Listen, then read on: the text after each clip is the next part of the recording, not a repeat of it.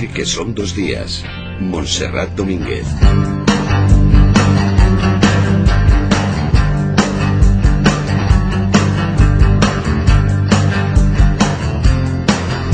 Pasan nueve minutos de las once de la mañana, de las diez en Canarias, y estamos a punto de tomarnos un momento de descanso en Aedir, que son dos días.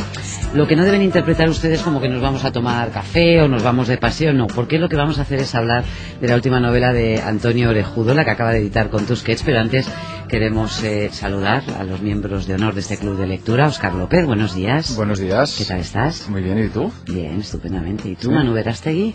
Pues ¿Cómo- estupendamente, salvo por el virus que no cesa, ¿Qué te pasa? que pues que me ha tomado por asalto un Ay, virus. Qué malito está Oscar. y no, no ha decidido quedarse a vivir conmigo. Pero si se te escucha bien y Porque ni la voz tomada actor. ni nada. Porque es de Bilbao. Ah, bueno, Bilbao, y viene bueno. aquí, guau, Exacto. Pues no me digas más.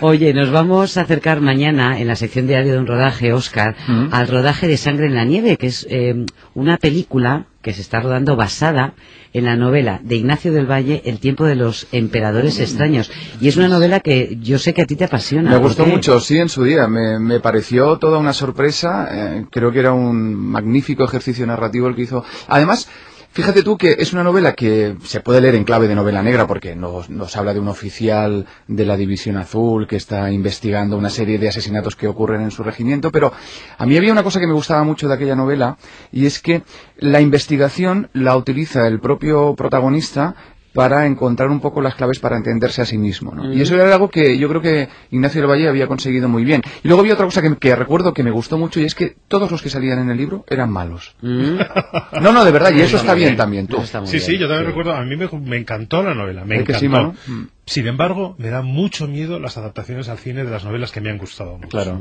La A de- ver qué pasa. La adaptación de Miri Teixidor de eh, Pan Negro, Pan Negra, que además ha dado luz a la película que arrasó en los Goya el pasado domingo, ¿la conocíais?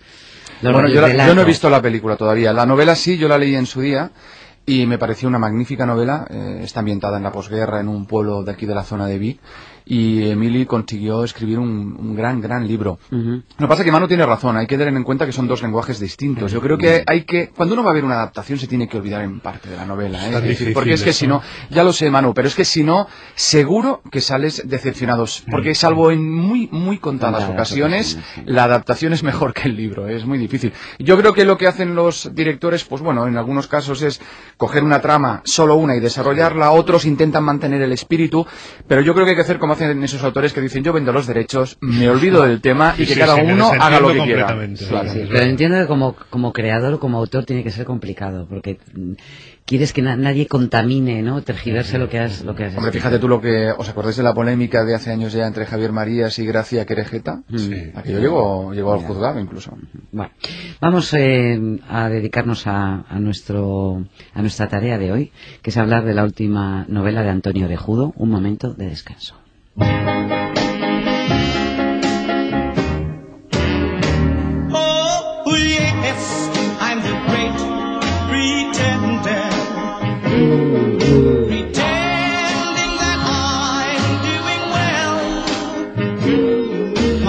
Estarás malísimo, pero no pierdes la afición por los No coros. puedo evitar hacer los coros de todo.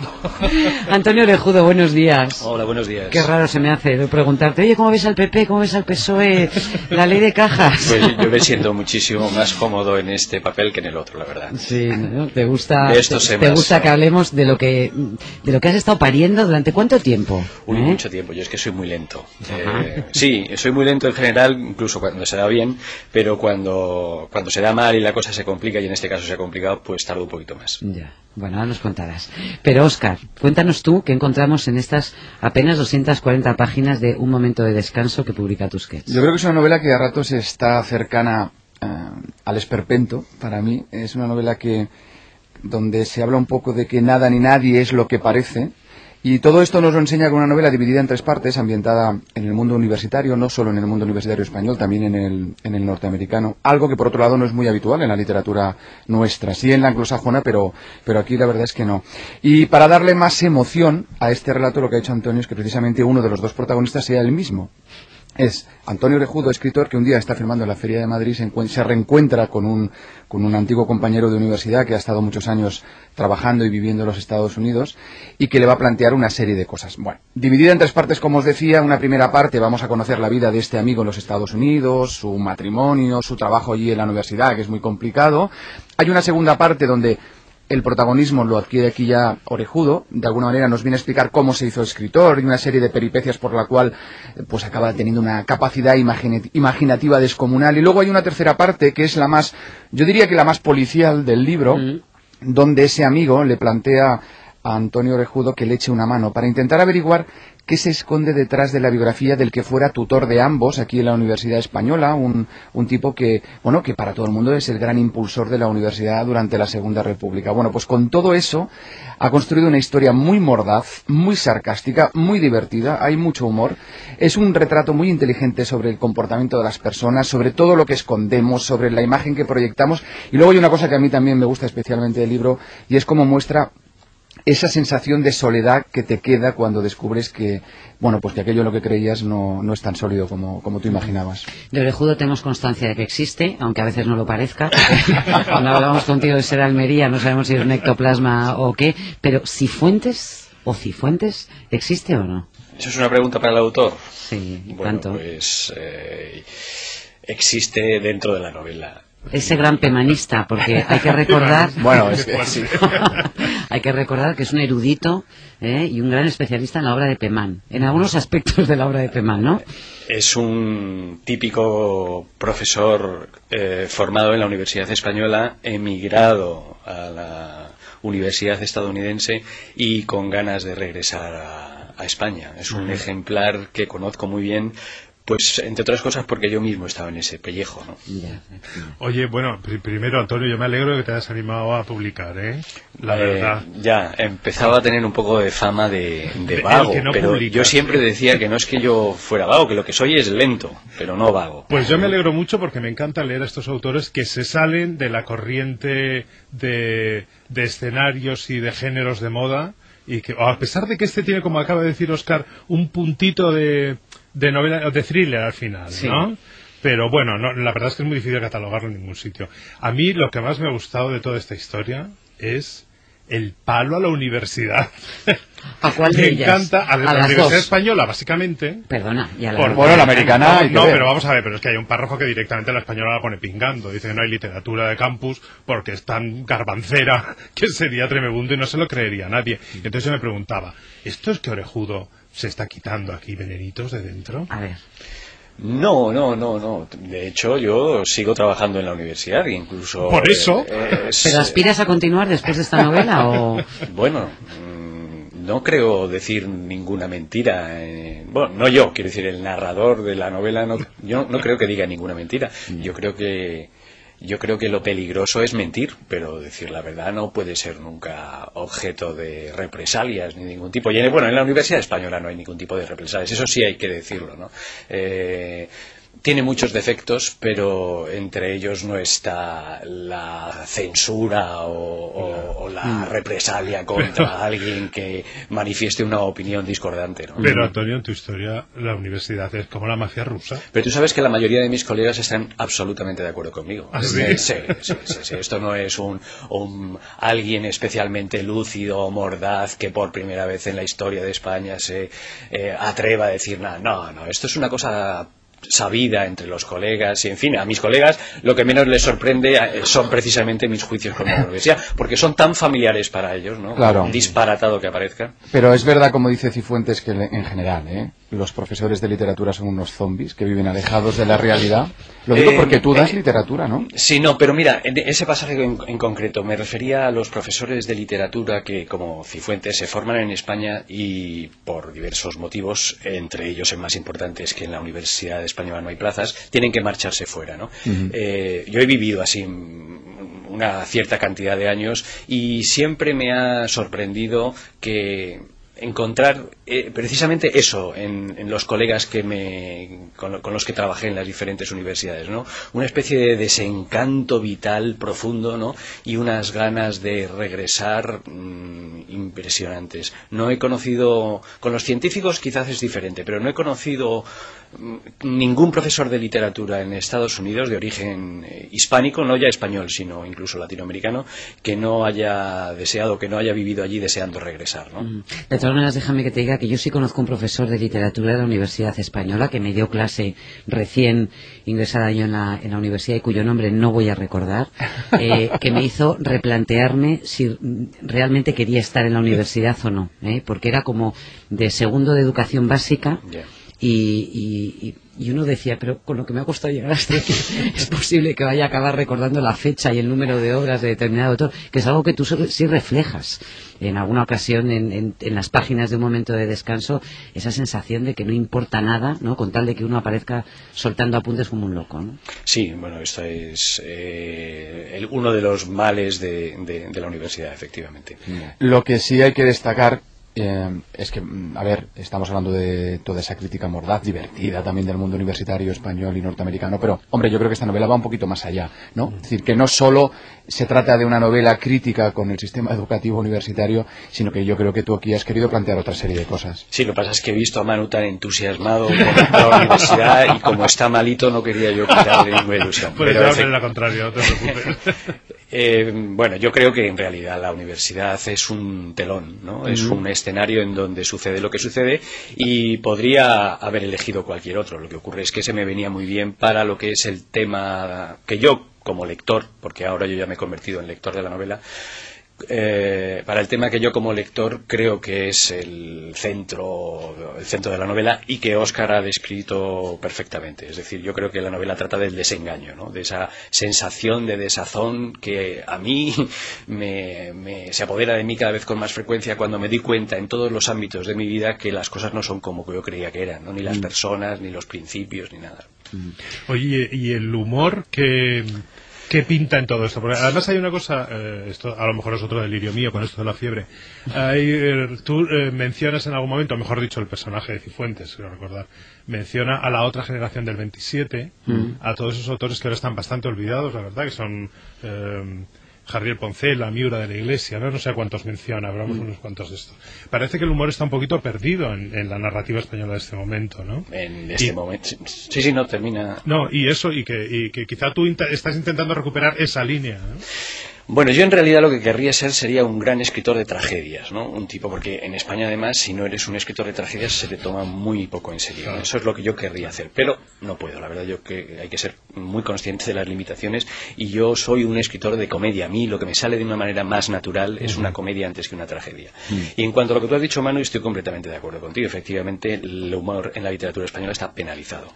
Pero es una, una paradoja, porque mm, si tú echas un vistazo a nuestra tradición literaria, te das cuenta de que nuestros principales libros, o los que eh, los profesores de universidad enseñamos como la gran tradición literaria española, son todos libros de risa, empezando por el Quijote, claro, pero la Celestina es también un libro de risa, el Lazarillo de Tormes es un libro de risa, y no hablemos ya del libro del amor, que no solamente es un libro de risa, es un libro desvergonzado además, ¿no?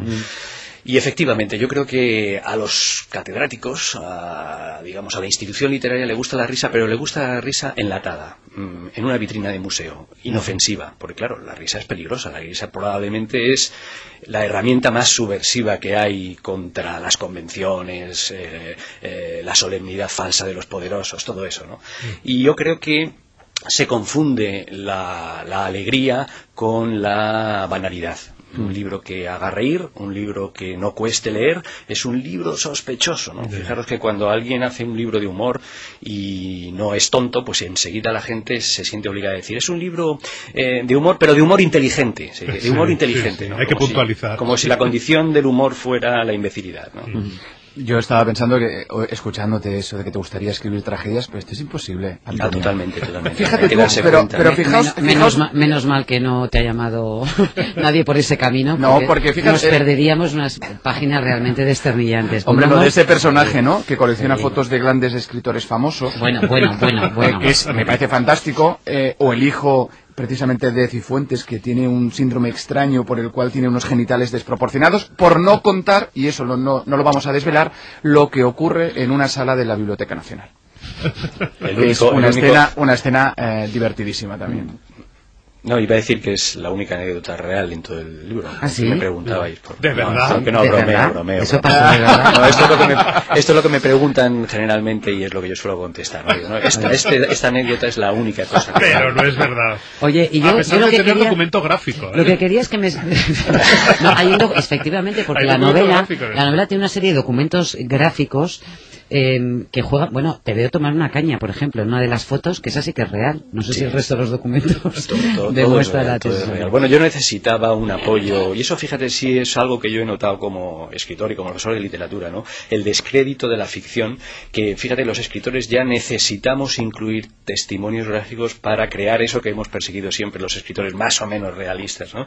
Que es una sensación de realidad, de que lo que estamos contando es verdad, que es lo que buscamos con nuestros juegos de manos y con nuestros recursos expresivos, ¿no? Que la gente crea que lo que estamos que la historia que contamos es verdad. Y la ficción está tan devaluada no no quizá por un empacho de ficción en todos los momentos de nuestra vida que los escritores tenemos que o yo he sentido la necesidad de incluir documentos que prueben fehacientemente que lo que digo es verdad.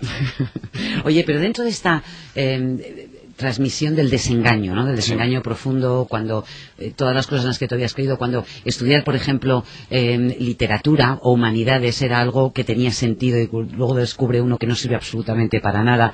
Ahí podíamos encajar esa teoría que lanzas en las primeras páginas de que el hombre está preparado para sufrir y cuando tiene todas las necesidades básicamente cubiertas se complica la vida a propósito. claro empieza a aburrirse empieza a descubrir y a Digo, si Fuentes se va a Missouri a, a amargarse la vida, ¿no? sufrir, efectivamente, porque tenía la vida completamente resuelta y, y la máquina esa con la que nos ha dotado la naturaleza y que era muy útil cuando vivíamos en las cavernas, que era la máquina de resolver dificultades y que ah, para nosotros hoy en el siglo XXI prácticamente no, no- bueno, prácticamente no, es- no, es- no- no- no sirve para nada. Sí, que pues, hace sin toner, ¿no? ya, Dice de vez en cuando, de vez en cuando la máquina exige su mantenimiento, ¿no? Y entonces nos impele a buscar dificultades gratuitas, problemas de todo tipo, con el fin de solucionarlos o de acudir a la consulta del analista, claro. Antonio, ¿por qué es tan difícil que los autores españoles escriban sobre ambiente universitario? Cosa que, por ejemplo, en Inglaterra uno encuentra con autores como David Sí. O como Kingsley Amis o como muchos Hay una otros, enorme ¿no? producción aquí, literaria, aquí ¿no? sin embargo, es que cuesta mucho. ¿Pero por qué? Porque es un mundo muy cerrado, es muy No, críptico. no. ¿Por- Yo, por- bueno, eh, yo he tardado tanto en escribir esta novela porque al principio de los muchísimos intentos de, de escritura de la novela, porque esto lo he escrito y lo he reescrito y lo he vuelto a reescribir y a tirar y a coger, eh, fue porque me, teñé- empe- me empeñé a hacer una novela estrictamente de campus, ¿no? Esa fue, digamos, el motor inicial hace ya casi cinco años. Y me di cuenta, y en algún momento algún personaje lo dice, me di cuenta de que mm, la- hacer una novela que tome como referencia la Universidad Española, española en este caso, lleva inevitablemente a escribir un- un- una estracanada, porque el referente es algunas veces tan grosero y tan grotesco que alguien que no esté dentro del mundo universitario no cree lo que estás contando. Ya- antes estaba diciendo que los únicos no sorprendidos de, de lo que cuento y de lo que se dice ahí y, y aquellos disparates que de vez en cuando son, son mis propios compañeros en la universidad. ¿no? Sin embargo, en la universidad anglosajona que no está mm, menos corrupta, por decirlo así, que la española, o que no es una institución en decadencia, o men- men- menos decadente que la española, sin embargo conserva toda una pátina de, eh, de, de- de- de- de buena educación, refinamiento y formas que hacen que puedan escribirse novelas tan eh, elegantemente irónicas como la del mundo es un pañuelo, ¿no? Se llama la de David Lodge, o, o la, la suerte de Jim de, Kingsley Amis, ¿no? Que, que inauguraron, eh, ese- o que son los, los, los- las dos, los dos novelas más conocidas de ese género al que tú hacías referencia, Oscar. Oye, a mí me eh, apasiona la carga de profundidad contra la Universidad Norteamericana. Me vais a perdonar, pero yo sí que quiero hacer una mención a, esto, porque hablamos de la situación en la Universidad eh, Española, tú la describes con bastante nitidez, pero claro, uno no sabe si precisamente acudir a, ese modelo anglosajón que muchos han considerado que es el que hay que implantar cuando uno ve las asignaturas y los eh, ámbitos de estudio de los profesores. ¿eh? Porque las especialidades que son ciertas, es decir, muchas de ellas, la ves en cualquier universidad, dejan mucho que, desear también. O te planteas cómo saldrán los estudiantes que tengan que estudiar con estos profesores. ¿no? Sí, yo creo que, bueno, lo primero que quiero es hacer un paréntesis. Mis editores que me estarán escuchando me van a regañar porque van a decir, has vendido esta novela como una novela de campus modorro y no es una novela de campus. Pero me, me hacéis preguntas sobre, sobre, sobre la universidad y yo contesto. Y Sí, yo creo que la Universidad Española está sufriendo un creciente, con Bolonia es evidente ya, una creciente eh, norteamericanización de, Sí. de- de la institución, ¿no? Que bueno que tiene unas ciertas ventajas pero a mí también me parece que tiene eh, muchos inconvenientes. Yo estudié en una todos los que estamos yo creo ahora hablando estudiamos en una universidad que no tenía nada que ver con la enseñanza estadounidense y nos formamos más o menos no yo creo que dadas las características de nuestro calendario académico entre otras cosas eh, es un error eh, es un error tender hacia donde nos obliga a tender la última reforma. Mm, bueno, ahí estaba viendo... pero qué serio nos estamos poniendo. No, no, es que estaba buscando asignaturas, bueno, pero esto no era la universidad de high school. Comportamiento ciudadano y prevención de catástrofes. Esto es lo que estudiaba el hijo de Cifuentes, por ejemplo, ¿no? O experimentación y divulgación científica, baile antiguo y contemporáneo, ¿eh? lo cual es muy completo. parecen temas muy porque interesantes. baile antiguo y contemporáneo es como la historia del baile profundo, ¿no? Sin darle más, más, más vueltas. Pero es, una, es un reflejo también de, del estado social, ¿no? Yo lo que espero es que ya de, de una vez por todas mm, en la universidad se dejen de estudiar las grandes obras literarias y se empiecen a estudiar los grandes platos de cocina, que es hacia donde tendemos, ¿no? Hacia la sustitución de la literatura por la gastronomía. Sí, tú le dedicas también, ¿no? Unos cuantos párrafos, ¿eh? A mostrarte muy cariñoso y muy comprensivo con esos platos que no entiende absolutamente nada. Y que es verdad, merecen también un estudio aparte, ¿no? Eh, no me extrañaría que dentro de poco hubiera una facultad que se dedicara, ya digo, a estudiar las tendencias en las gastronomías, las influencias, en fin, los mismos métodos de análisis que se aplican a la literatura aplicados a la gastronomía. Me- mejor me habría ido a mí con eso que con geopolítica. Seguro. Oye, a mí me interesa también de la novela la parte que tiene que ver con todo lo que es la teoría literaria de alguna manera. Todas las reflexiones sobre la, lo que es el hecho de escribir, que lo vivimos, por ejemplo, en toda esa segunda parte. Pero bueno, eh, por ejemplo, hay uno de los personajes que dice que las novelas se crean simplemente para teorizar sobre ellas. Y luego hay una cosa que también me llama la atención, que hay otro que dice que es más interesante desde el punto de vista teórico la vida de los escritores que no sus propios textos. ¿no? Te sorprenderías, Oscar, de la cantidad de profesores, eh, de colegas a uno y otro lado del océano, colegas míos que yo conozco, que no solamente han dejado de leer literatura y ficción, sino que presumen de ello.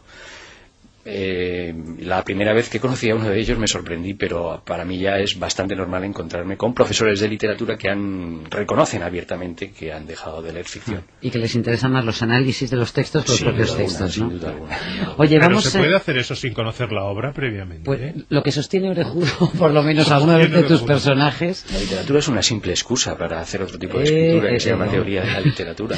Oye, escuchábamos antes de Great Pretender y ahora vamos a escuchar Dancing Queen, que es algo que va muy apropiado, pero dejemos que sean los lectores de Un Momento de Descanso quienes lo, lo descubran, porque quiero eh, hablar de recomendaciones y a ti, Antonio, te voy a pedir una también, ¿eh? fuera de tu, además de este momento de descanso que encontramos en tus sketch y que es muy, muy, muy divertida, pero además muy inquietante.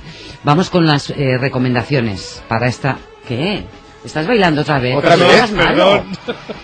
Es cuento lo que tiene este No chico, ¿eh? no, no es sé. Es el motorcito interior que no me para. A ver, con el virus. Oscar, ¿qué nos recomiendas tú para leer? Yo os traigo La bicicleta estática, que es el último libro de cuentos de Sergi Pamies, que yo creo que es uno de los Que ya había mejores... salido en catalán y ahora Sí, está en castellano. castellano lo acaba de publicar Anagrama, creo que es uno de los mejores cuentistas de este país y lo vuelvo a demostrar con este libro, que son cuentos muy generacionales, eh, cuentos muy cortos, los protagonistas principalmente son, son personas que están entre los 40 y los 50 años, con responsabilidad hacia sus hijos, pero también hacia sus padres que ya son mayores. Son historias breves, son muy tristes, eso también hay que, hay que avisarlo, donde reflexiona sobre la pareja, sobre la pasión amorosa, pero que tiene fecha de caducidad, sobre la muerte del padre, por ejemplo, también está muy presente, sobre lo efímero que es la felicidad. Y luego también hay una cosa que me llama mucho la atención sobre la importancia que a esta edad tiene la intendencia para que le encontremos sentido a nuestras vidas, ¿no? El día a día, el hecho de asumir esas responsabilidades. Lo de la bicicleta estática, el título este, le viene muy bien porque es una metáfora un poco sobre ese sentido de la vida, ¿no? Que nos lleva a, mm, como a pedalear pero sin movernos nunca de sitio. Es un libro que está francamente bien, que mm, reconozco que te deja un pelín tocado, pero también tiene una parte muy esperanzadora, ¿eh? Porque es un libro que te, que te te mantiene en estado de alerta y te ayuda a reflexionar. Muy, bien. inteligente y muy bueno. Sergi Pamies en anagrama la bicicleta estática. A ver, Manu, ¿qué nos traes? Brevemente. Vamos a ver. Haz lo que Yo quieras. esta semana he disfrutado muchísimo leyendo Adiós a todo esto, que es una biografía de juventud de Robert Graves. Ajá. Es curioso porque eh, está escrita cuando uno todavía piensa que no tiene una autobiografía que contar realmente, ¿no? Pero claro, Pero que ahora sí. uno ve, ahora uno ve que salen biografías de Justin Bieber y de los idolitos estos de 18 años y ya todo es posible. Pero este de Robert Graves es la verdad es que es muy interesante, son sus primeros años es eh, en Inglaterra hasta que decide abandonarla. Eh, a lo largo de todos esos años te cuenta su educación en los colegios, eh, su educación típica de un inglés de clase media alta, eh, mm, cómo le pilla la Primera Guerra Mundial con 19 años, saliste inmediatamente. La mayor parte del, del libro está dedicado a contar su experiencia en la Primera Guerra Mundial. Y después un matrimonio fallido y todo ello que va creando ese pozo de amargura que le hizo abandonar todo, eh, todo lo que había sido su vida anterior para venirse a vivir a Mallorca. Exactamente, pues quedó. eh, Graves es un tipo extraordinario, así Está que me interesa- maravillosamente Me escrita. interesa mucho Muy este adiós a todo esto de RBA que dices que, que narra sus primeros sus primeros años. Venga, orejudo. Pues yo eh, acabo de leer, eh, bueno, he leído hace un, un tiempo una novela que está a punto de salir ahora y que la he leído por, por, por mi amistad con el autor, eh, que es Todo está perdonado de Rafael Rech, que es una revisión en clave de novela policíaca de la transición española, en un escenario que a mí me ha parecido siempre que es un hallazgo de, de este, de este autor eh, y que repite en varias novelas, que es un Madrid eh, inundado de agua. ¿no? Muy bien. Eh, Pues apuntamos, apuntamos a Rafa Reich con todo está perdonado, ¿no? exactamente. Muy bien.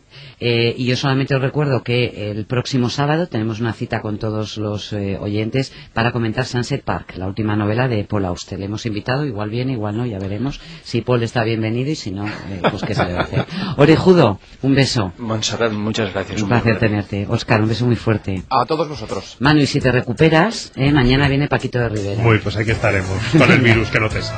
un Hasta beso, mañana. Manu, adiós.